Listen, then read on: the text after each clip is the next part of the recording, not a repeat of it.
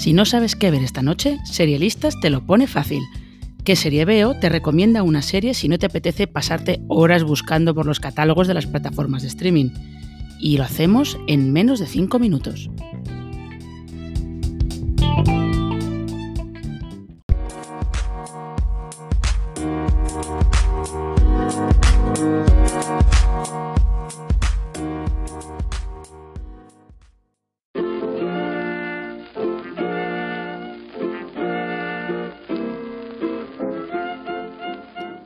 Mediados del siglo XVIII, en los alrededores del londinense Covent Garden, florecían los burdeles regentados por mujeres. La prostitución era casi el único recurso que tenía una mujer que quisiera ganarse la vida sin tener que depender de un marido. Y las cortesanas de la zona aparecían incluso en una guía llamada La lista de Harris de damas de Covent Garden. Varias de ellas son las protagonistas de Harlots, un drama de época que se sale por completo de lo esperado si decimos que es una serie de época protagonizada por mujeres. Acaba de entrar en el catálogo de RTV Play, si bien originalmente la emitió en España Cosmo y también está disponible en Filmin. Y es una serie dominada por dos señoras despiadadas que solo buscan hundirse mutuamente.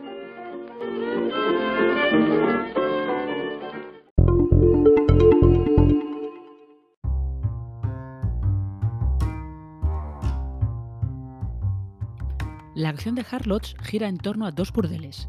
Uno, regentado por Margaret Wells.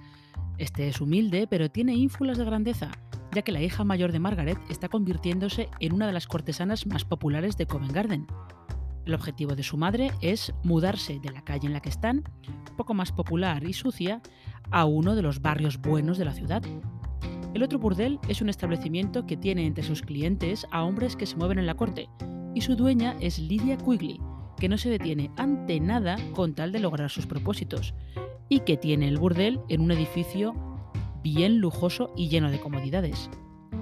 Ambas se pasan toda la serie en una estrategia de destrucción mutua asegurada que en ocasiones ignora que su manera de ganarse la vida está amenazada, por un lado, por la corriente religiosa puritana que pretende cerrar todos esos burdeles, porque considera que son inmorales y fuentes de vicios que arrastran a los hombres al infierno. Evidentemente, ignora convenientemente las escapadas a esos burdeles de los prohombres del imperio. Y por otro lado, también aparecerán hombres ambiciosos y sin escrúpulos dispuestos a expulsar a las Margaret Wells y Lydia Quigley del negocio. En cuanto hay dinero, todos los hombres intentan buscarlo.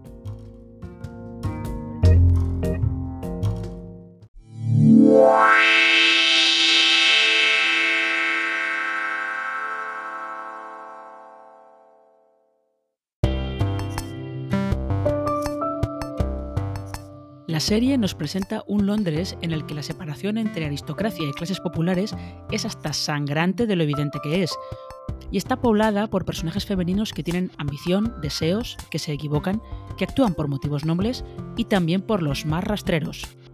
El reparto está encabezado por Samantha Morton y Jessica Brown Findlay, y es de gran nivel, pero la reina indiscutible es Leslie Manville, a quien veremos el año que viene siendo Isabel II en la quinta temporada de The Crown.